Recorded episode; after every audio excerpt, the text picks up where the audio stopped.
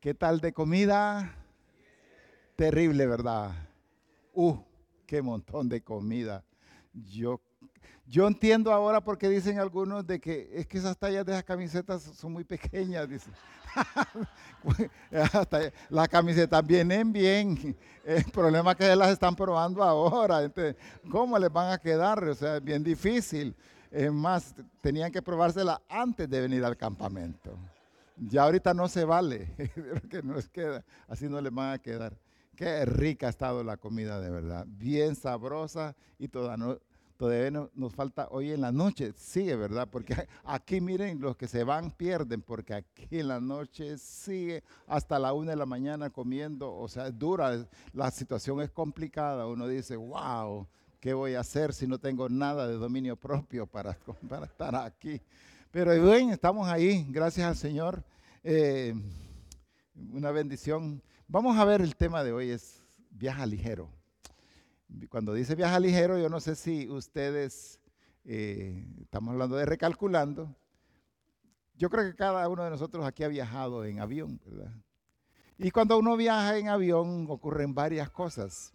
Hay unas líneas aéreas que le dan a uno que lleve cierto peso. Pero hay otras que dicen, no, usted solo puede llevar 40 libras. Me pasó la última vez que vine. Dice, lo puede llevar 40 libras abajo y arriba tiene que ser una maleta que, que, que entre en un aparato ahí una vez a la fuerza que él meter el aparato. Pues yo me acuerdo que yo llevaba, última, esa vez, la última vez llevaba una maleta, pero la llevaba como no quería pagar para abajo, entonces tenía que llevar la maleta llena. Y me acuerdo que la agarro y pesaba, pero pesaba enormemente la maleta. Y la agarraba y le digo a mi esposa, agárramela de atrás. Y uno se, se tiene que hacer como el disimulado, que no pesa nada, va a ponérmela atrás porque me pueden notar que esto ya no se soporta. Eran casi, eh, cualquier coincidencia, cualquiera coincidencia con ustedes, es parecido, un parecido coincidencia. Pues vengo yo y le digo, ya, ya mi, mi, esposa me agarra la maleta y la agarro y ya ni la guayaba donde hacer y empiezo con la maleta. Oh, qué pesada esa maleta. Me bajaba la cinturón para aquí, ay, qué, pesa.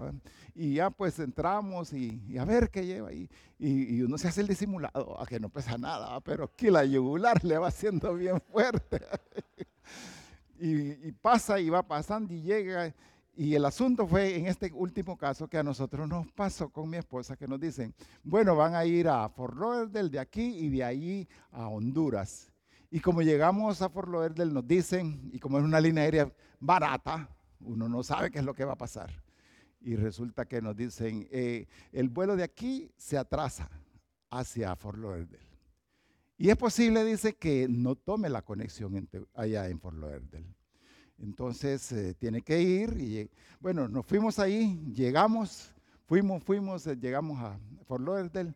Cuando íbamos a llegar nos dicen, fíjense que los que van en conexión puede ser que puedan tomar el, el avión todavía, pero ya íbamos como con dos horas de retraso. Y nos dice, váyanse a la carrera. Ay, llevaba yo esto. Y mi esposa llevaba otra maleta, pero no eh, la de ella de mano. Y yo viéndola cargando, entonces llevo esta y llevo la mía. Y salgo a la carrera con aquella cosa. Mire, qué terrible. Era eh, como, como no sé cuántas puertas que había que caminar. Y en una de esas vengo y casi me caigo ahí con todo y maletas. Pero al final, al final, al final, Llegamos a la terminal y le preguntamos, ¿y el vuelo que va para Tegucigalpa? Aquí estamos, dice una señora, es que está retrasado. pues entonces dijimos, llegamos bien, fue tanto el, susto que, eh, o la carrera que le boté a mi esposa un chal en el pasillo y me dice, ¿y el chal? Ah, le digo, a ver, le digo, pero ya no aguanto la espalda. Le y, y, me dice ese chal, toda la historia que traía el chal, ¿verdad? Le digo, voy a regresar y que... Y fíjese que regresé y cuando voy caminando, lo veo que alguien lo había puesto en una de las sillas ahí, en un espaldar, y ahí estaba. El caso es que es eh, bien difícil viajar con cargas. Es bien complicado. Siempre es bueno venir y viajar ligero qué bonito ir, ¿verdad? Solamente llevar la, la billetera y no llevar nada más. Sin embargo, en este caso no ocurre. Y en la vida también muchas veces nosotros tendremos a no viajar ligero, viajamos con aquellas grandes cargas en nuestras vidas. Y hay un personaje que todos lo conocemos que se llama Winston Churchill y él dijo, cuando miro todas estas preocupaciones, recuerdo la historia del anciano que dijo en su lecho de muerte que había tenido muchos problemas en su vida, la mayoría de los cuales nunca había ocurrido. Eso dijo Churchill. Dice, cuando miro, las preocupaciones, recuerdo la historia del anciano que dijo en su lecho de muerte, que había tenido muchos problemas en su vida, la mayoría de los cuales nunca había ocurrido. Y aquí está hablando obviamente del asunto de las preocupaciones, pero nosotros sabemos que en nuestras vidas, en nuestro recorrer en nuestra vida, hay muchas cargas que de verdad son reales, que no son imaginarias ni que son preocupaciones, sino que son cargas que nosotros podemos estar experimentando. Y a veces cuando hablamos de, eh, esta, del tema del campamento, de recalculando, nosotros sabemos dónde comenzamos, sabemos si estamos bien enfocados, pero hay cosas que no nos dejan avanzar. Hay cosas que nos impiden avanzar. Y eso es cuando tenemos una vida cargada de preocupaciones, cargada de momentos difíciles en nuestra vida. Por eso en la palabra nosotros vemos un pasaje que dice, verso 28, luego dijo Jesús, vengan a mí todos los que están cargados, cansados y, llevan cargas pesadas, y yo les daré descanso.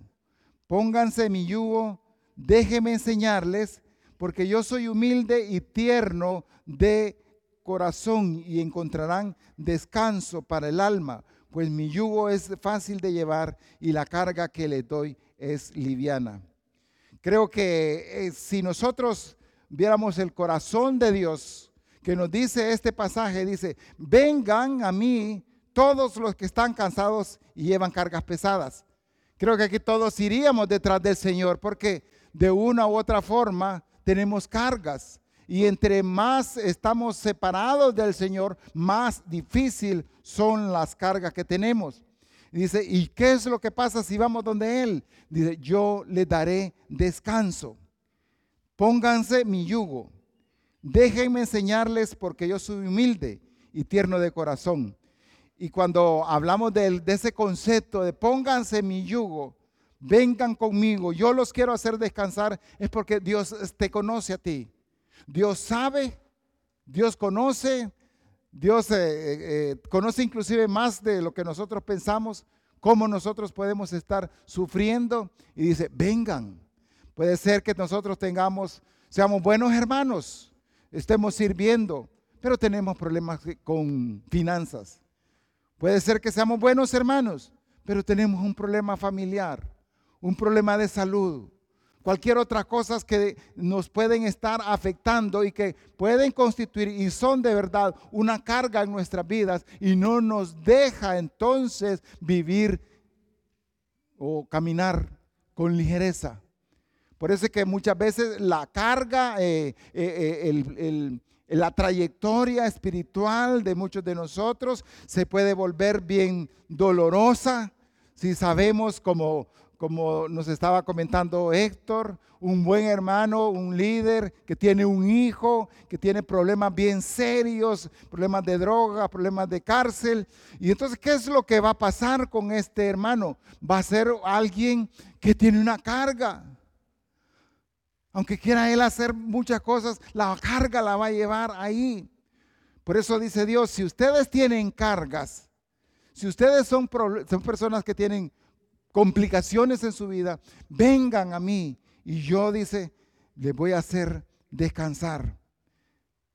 Casi está diciendo aquí, eh, como dice un, escritor, el, el mismo verso, dice, si estás cansado, estás cansado en la vida, estás rendido en la vida, estás quemado con la, con la religión, estás teniendo problemas serios, te dice, si estás así, escápate conmigo. Ven donde mí. Yo te voy a hacer descansar. Ven, te mostraré cómo tener un verdadero descanso. Y cuando dice, lleven mi yugo, es caminen junto conmigo. Caminemos junto con el Señor, porque Él sabe, Él va a llevar la carga. Nosotros simplemente vamos a ser parte de lo que Él eh, nos va a estar ayudando. Así que cuando nosotros vemos y nos dice, vengan a mí y hallaré eh, descanso para vuestras almas, yo siento que es cuando nosotros captamos o podemos comprender el verdadero espíritu de la gracia. ¿Qué es la gracia para nuestra vida? Dios dice, yo tengo gracia para con ustedes. Sé que están teniendo complicaciones, que pueden tener problemas, que pueden tener eh, dificultades familiares, dificultades de cualquier tipo, pero yo estoy contigo. Yo voy a estar con ustedes. Así que nos menciona de que debemos de alejar todas aquellas que son cargas en nuestra vida. Todo lo que podemos llevar, lo que nos imposibilita, todo lo que no nos hace posible caminar con, con tranquilidad, dice, déjenme a mí, déjenmelas yo voy a llevarlas por ustedes. Él quiere que caminemos sin esa carga. ¿Cuáles son esas cargas que podríamos tener? Uno de ellas es eh, la preocupación. Yo creo que eh, hay una escritora que se llama, no es escritora, una, un mártir del cristianismo que se llama Corrie ten Boom, y una vez dijo, la preocupación no vacía el mañana de su tristeza, vacía el hoy de su fuerza. Es un pensamiento bien interesante. Dice, la preocupación no vacía el mañana de su tristeza, vacía el hoy de su fuerza. Si estás preocupado, si estás preocupada por algo hoy, pues estás, perdiendo fuerza. Estás sin ánimo, sin, sin esa eh, eh, fortaleza que da Dios. Por eso dice, tienes que traer a mí esas preocupaciones. Y el Salmo 68, 19 dice, bendito sea el Señor nuestro Dios y Salvador, que día tras día sobrelleva nuestras cargas. La preocupación es terrible. La preocupación te puede llevar inclusive a enfermedades serias. Les comentaba yo eh, en, alguna, en algún momento a algunos amigos que con ese asunto del COVID, con este asunto del COVID, muchos de nosotros pudimos experimentar lo que es preocuparnos. Yo particularmente. Aquí donde me ven, mi esposa me tiene que estar ayudando siempre porque soy bien preocupado. Y ella me dice, pero ¿y por eso te preocupas? Sí, yo me preocupo. Hubo un momento con, el, con esta cuestión del COVID que yo me acuerdo que vine y eh, en la noche me, me pegó un ataque de ansiedad. Nunca había tenido, yo no soy depresivo, no en mi, corazón, pero me pegó un ataque de ansiedad. Y qué feo ese ataque de ansiedad. Yo dije, yo me estoy muriendo. Y pensaba yo, eh, miren, las cosas que uno eh, se pone a pensar, y pensaba yo eh, en, en, mis hijos. Dijo, no, es que me voy a levantar ahorita porque nosotros tenemos una cajita fuerte. Me voy a levantar y le voy y, Miriam no se ha podido aprender la, clave. Y le digo, no, ahorita me voy a levantar, voy a apuntar y voy a decirle que cómo se abre, qué es lo que hay ahí. No hay nada, pero es una cajita fuerte. Entonces, es decir, cómo, cómo se abre y toda la cuestión. Así que vine yo y le digo, le, la voy a abrir, la voy a abrir. Y empecé eh, a decir cómo la se abría en mi mente. Y empezó a respirar y a respirar. Y, yo pensaba, ¿y qué van a hacer mis hijos? Y en ese momento más pensaba, ¿y qué va a hacer Esther Marí? Solo Esther Marí me venía a la cabeza, como que si era a ver qué pensaba. Ni el papá soy yo, pero yo pensaba en ella, ¿verdad? El asunto es que ese era el, eh, y preocupado. Y no me podía dormir, dije, me estoy muriendo, me estoy muriendo. Así, aquí donde me ven, pastor, así, estoy, así estaba. Y mi esposa, ni cuenta se dio, porque yo no quería asustarla a ella. El asunto que en la mañana vine yo y me desperté y, no en ese tiempo en Honduras no habían vacunas para toda la gente. Creo que eso me estaba llenando de ansiedad. Y, al día siguiente hablé con Samuel, le digo, Samuel, fíjate que eh, están vacunando en Dallas. Y aprovechando para venir a ver a Esther Marí, le digo, están vacunando en Dallas. Y me dice, fíjate que sí, me dice, que eres una, una cita? Sí, le digo, dame una cita, el sábado me voy y el sábado me vine. Con solo que me dije que me iba a venir para acá a la vacuna, se me acabó toda la ansiedad. Hasta ahí llegó. Fíjense cómo es la mente, cómo es la preocupación. Y yo no sé por qué podemos estar preocupados ustedes y yo en este momento, pero no va a pasar nada de lo que estamos preocupados. Y si se lo damos a Dios, lo que pase, pues Dios tiene control de lo que va a pasar. Por eso el Salmo 68, 19 dice, bendito sea el Señor nuestro Dios y Salvador, que día tras día sobrelleva nuestras cargas. Él lleva las cargas. Y las cargas que se describen aquí, pues como les decía, pueden incluir muchas cosas, como el estrés, la ansiedad, la preocupación. Todas esas cosas, Dios viene y las carga. Hay un señor que es psicólogo que se llama Oliver James y dice que casi eh, es eh, investigación, casi una cuarta parte de eh, Gran Bretaña sufre graves problemas emocionales como depresión y ansiedad y otra cuarta parte está al borde de padecerlos. Dichos sin rodeos, la mitad de nosotros andamos por mal camino. Lo que está diciendo ahí es que las preocupaciones no suceden, no van a suceder. Cada día tú puedes confiarle a Dios todas las preocupaciones y ansiedades. Y eso hace la gran diferencia. ¿Por qué estás preocupado hoy? ¿Qué es lo que te puede estar quitando la paz? Deja que Dios lo arregle. Descanse en el Señor. Porque Dios dice así. Otra de las cosas que es una carga en nuestra vida es el fracaso. Cuando nosotros hemos fracasado por alguna cuestión en nuestra vida. En Juan, eh, un ejemplo, el 18 del 25 al 27, estamos hablando de Pedro. Dice, mientras tanto, Simón Pedro seguía de pie calentándose. Y ese es el momento cuando eh, a Jesucristo lo toman de rehén, cuando ya lo iban a, meter preso, a, sufrir por nosotros. Y le dice, ¿no eres tú también uno de los discípulos? Le preguntaron, no lo soy, dijo Pedro, negándolo. ¿Y acaso no te vi en el huerto con él? insistió uno de los siervos del sumo sacerdote, pariente de aquel a quien Pedro le había cortado la oreja. Pedro volvió a negarlo y en ese instante cantó el gallo. Dicen que cuando ese gallo cantó, fue un momento de extrema tristeza de Pedro. Y la extrema tristeza es por el fracaso que había tenido, porque momentos antes él había dicho, yo nunca te voy a negar, Señor, nunca, siempre, siempre, mira, por esta que voy a estar contigo, le decía, siempre. Sin embargo, llegó el momento y viene y lo niega. La sensación de, de fracaso, de decir, yo era esto, como en nuestras propias vidas que hagamos algo que no es correcto y nos sintamos fracasados.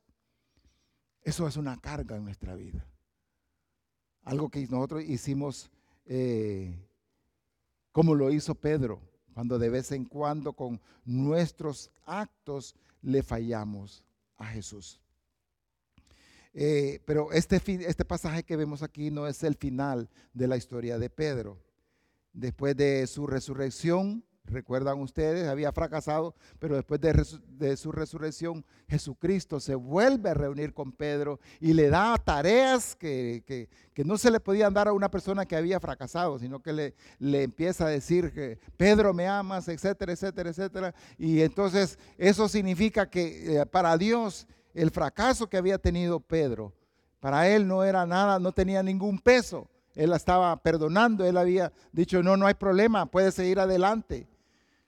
Pero para nosotros sí puede ser una carga pensar cuando, nos, eh, cuando no pensamos en la gracia en nuestras vidas, cuando no consideramos que hay gracia de Dios en nuestras vidas. La gracia es profunda, la gracia es grande. cuando eh, estaba hablando ayer eh, Sergio de unos escritores, de unos grandes pastores que han venido y han, han tergiversado la palabra y han dicho que si, si tú no, no muestras que eres, que no tienes obras, entonces no eres un buen cristiano y la gente se siente fracasada. Voy a comentar algo. Eh, estamos hablando de este tema, nosotros en un grupo de crecimiento. Y entonces estamos explicando la importancia de la diferencia entre ser un creyente y ser un discípulo. La mayoría de los pasajes de la Biblia están eh, puestos para los discípulos. Cuando ustedes ven Efesios, es para un discípulo. Cuando ven Gálatas, es para un discípulo. Cae solo Juan es el pasaje que se habla para los creyentes, para los incrédulos. Y a veces uno le quiere poner la carga de un discípulo a una persona que no ha confiado a veces en Cristo. Y eso es venir y, sacar del contexto lo que es la gracia de Dios. Y esta hermana me estaba comentando, hablando de este tema, y me decía, pues fíjese que yo quería hacerle una pregunta. Yo tengo dos hijos, me dice. Ellos iban conmigo a la iglesia, estuvieron siempre conmigo y, fueron buenos muchachos. Confiaron, según mi criterio, confiaron en Cristo. Pero fíjese que ellos, yo me cambié un tiempo de la iglesia. Cuando regresé a la Gran Comisión, ya ellos no quisieron regresar a Gran Comisión. Y entonces ellos andaban haciendo cosas, andan haciendo todavía cosas que no, que no me gustan, dice, que no nos gustan cosas que no son eh, de buen testimonio.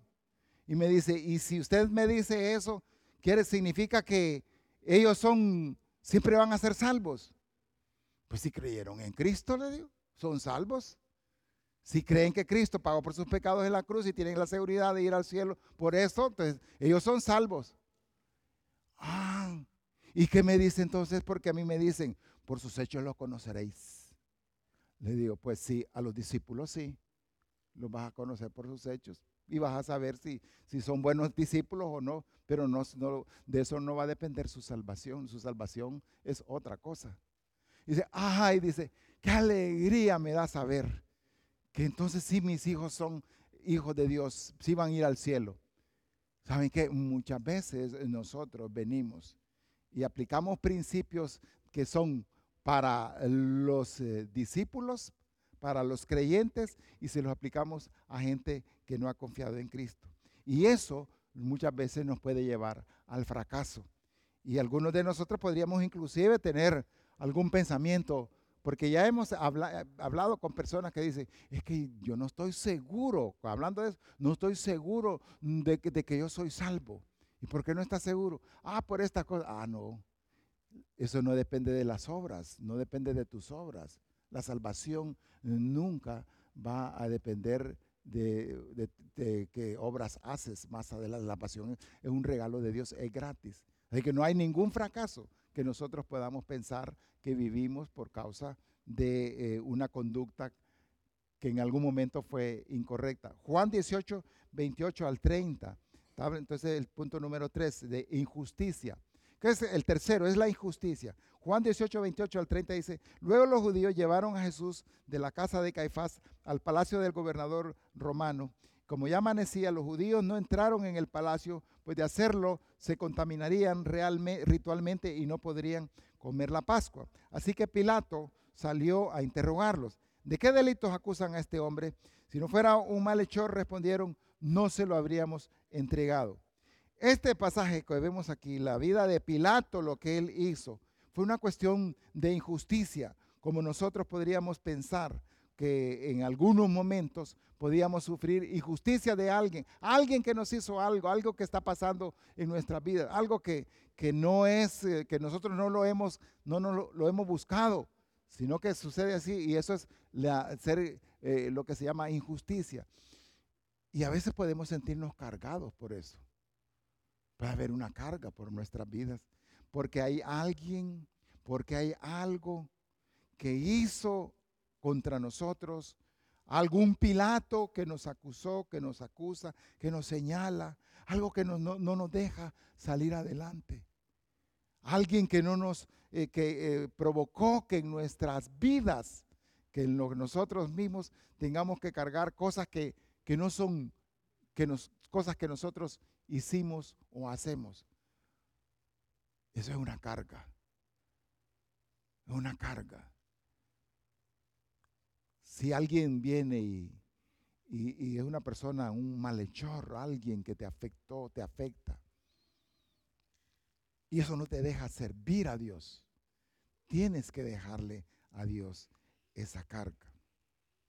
Como también tienes que dejarle, otro punto es el número cuatro, el pecado. Cosas, y, aquí hablamos de nosotros como nuestra vida cristiana, porque no podemos dejar de, de, largo el hecho de que el pecado afecta nuestra vida cristiana. Cualquier cosa que estemos haciendo, ya sea público o privado, afecta nuestra vida cristiana. Eh, siempre en Juan 18 al 38, 40 le dice, ¿y qué es la verdad? Le preguntó Pilato al Señor. Dicho esto, salió otra vez a ver a los judíos. Dice, yo no encuentro, dijo Pilato, que éste sea culpable de nada, declaró. Pero como ustedes tienen la costumbre de que suelte a un preso durante la Pascua, ¿quieren que suelte al rey de los judíos? No le dicen, no lo sueltes. Suelta a Barrabás, volvieron a gritar. Y Barrabás sabemos que era un insurgente, una persona que no andaba en buenos caminos. A pesar de este juicio que es injusto, Pilato concluye, yo no encuentro que este sea culpable de nada. Jesús es completamente inocente y Pilato quiere liberarlo. Y cuando nosotros venimos, si tenemos pecado en nuestra vida, tenemos que tomar dos cosas. Uno es confesarle a Dios, Dios, este, y modificar nuestro estilo de vida. Pero Dios siempre está dispuesto a perdonarnos. Dios siempre, siempre está dispuesto a aplicar en nosotros para nosotros eh, nuestra, nuestra, en nuestra vida ese perdón. Eh, hay un cuadro, no sé si lo podemos ver aquí, si está el cuadro que mandé, a ver, sí. Ese es, eso es el ejemplo, esa es la carga que nosotros podemos tener. Y dice ahí ese pensamiento que me gustó, que dice, lo que no dejas ir, las cargas, lo que cargas te pesa. Y lo que te pesa te hunde. Cualquier cosa que te esté pesando, que haya carga, no creas que va a ser así nomás, sino que poco a poco te va a hundir. Y dice, hoy practica el arte de soltar, perdonar y dejar ir para que nosotros vengamos y recalculemos nuestra vida. Hay cosas que tenemos que decir, eso yo no lo puedo, no, no puede seguir. Y esa carga es dura, esa carga es difícil. Si lo sigues cargando, te va a pesar. Y si te pesa, tarde o temprano, te va a hundir. Por mucho que eh, sepamos eh, donde inició, cuál es el inicio de partida, de recalcular. Por mucho que nosotros, que esa persona sepa hacia dónde va y sabe cuál es el fundamento, qué es lo que necesita, tiene claridad, tiene dirección para dónde va. Pero con una carga no puede seguir así. Le va a costar. Por eso es bien importante que aprendamos a viajar ligeros. Y que dejamos, dejemos entonces también el, número, el punto número 5 y es la culpa, la culpabilidad. La culpa que mm, muchas veces no solamente es culpa, sino que es un sentimiento de culpa, algo que te puede estar afectando por tus partes de tus, por tus emociones. Dice en primera de Samuel, Samuel 24, del 1 al 4, y está hablando aquí de David, eh, era eh, un guerrero, Samuel, está en la historia de Samuel, Saúl lo quería matar, lo persiguió por muchos momentos. Y dice que cuando Saúl recibió de perseguir a los filisteos, le informaron que David estaba en el desierto de Engadi. Entonces Saúl tomó consigo tres mil hombres escogidos de todo Israel y se fue por los peñascos de las, de las cabras en busca de David y de sus hombres. Por el camino llegó a un corral de ovejas y como había una cueva en el lugar, entró allí para hacer sus necesidades. David estaba escondido en el fondo de la cueva con sus hombres y estos dijeron, en verdad, hoy se cumple la promesa que te hizo el Señor cuando te dijo, yo pondré a tu enemigo en tus manos para que hagas con él lo que mejor te parezca. Y David se levantó sin hacer ruido y cortó, el borde del manto de Saúl. Eso parece que no tiene ningún peso, porque a veces las culpas de nosotros pueden ser diferentes. Pero él vi cuando vino y Saúl estaba indefenso, estaba haciendo sus necesidades, él viene y él perfectamente lo pudo matar, cualquier cosa, lo estaban persiguiendo, bien pudo decir, eh, fue en defensa propia. Sin embargo, él cortó una parte del manto para hacerle ver de que bien pudo ah, comprobar que comprobarle que él bien pudo haberlo matado en su momento. Pero fíjese que para David dice que eso trajo culpa. Ay, pues él es el rey. ¿Por qué hice esto? ¿Por qué lo hice? Y, más adelante, David con ese peso, eh, él dice en su momento que tenía una carga horrible. Ese, sentimiento que muchas veces cuando nosotros sentimos culpa, eh, hay un sentimiento como de indigestión física. Hay lloro, hay dolor.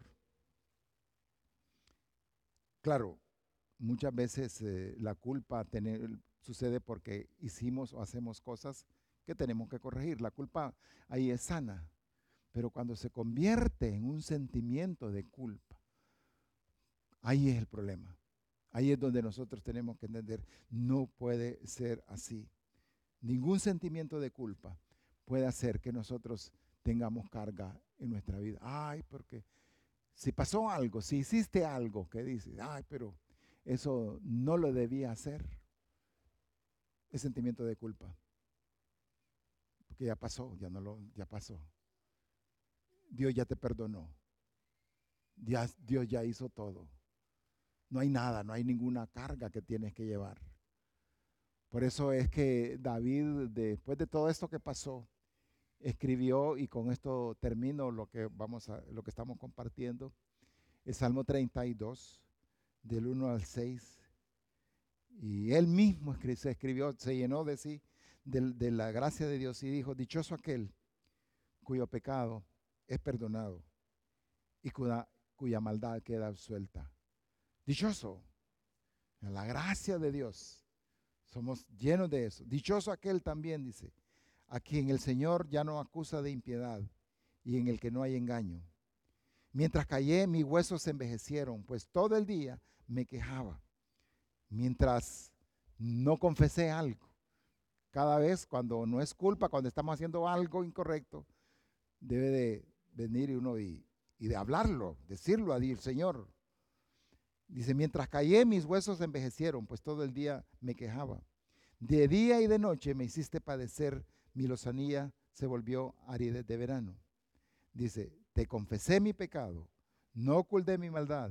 Me dije, confesaré al Señor mi rebeldía. Y tú perdonaste la maldad de mi pecado. Por eso todos sus fieles orarán a ti mientras pueda ser hallado. Aunque sufran una gran inundación, las aguas no los alcanzarán. Somos dichosos, hermanos. No hay ninguna culpa. Tenemos que aprender a viajar ligero. Cada vez que vayas a viaje y llevas carga, ay hombre, Dios ya me perdonó. Qué bendición. Que te recuerde, que te recuerde que Dios no nos acusa. Nunca te va a acusar y que no hay ninguna carga que puedas estar sufriendo por causa de lo que puedes estar experimentando hoy. Viaja ligero, recalculando. Cualquier cosa, déjala al Señor. Vamos a orar. Ponémonos de pie para orar. Señor, te damos gracias. Gracias, Padre, por, porque tú eres bueno, Señor. Porque nos permites, Señor, viajar ligeros.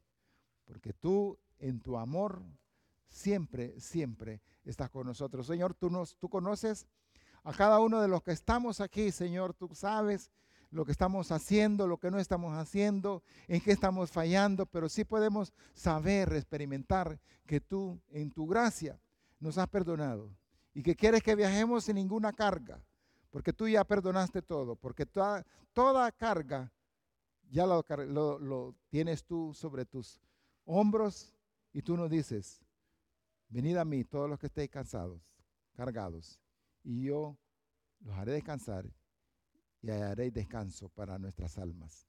Señor, que con esa paz que tú nos das podamos salir para seguir recalculando nuestra vida. En el nombre de Jesús oramos. Amén. Hermanos, eh, uno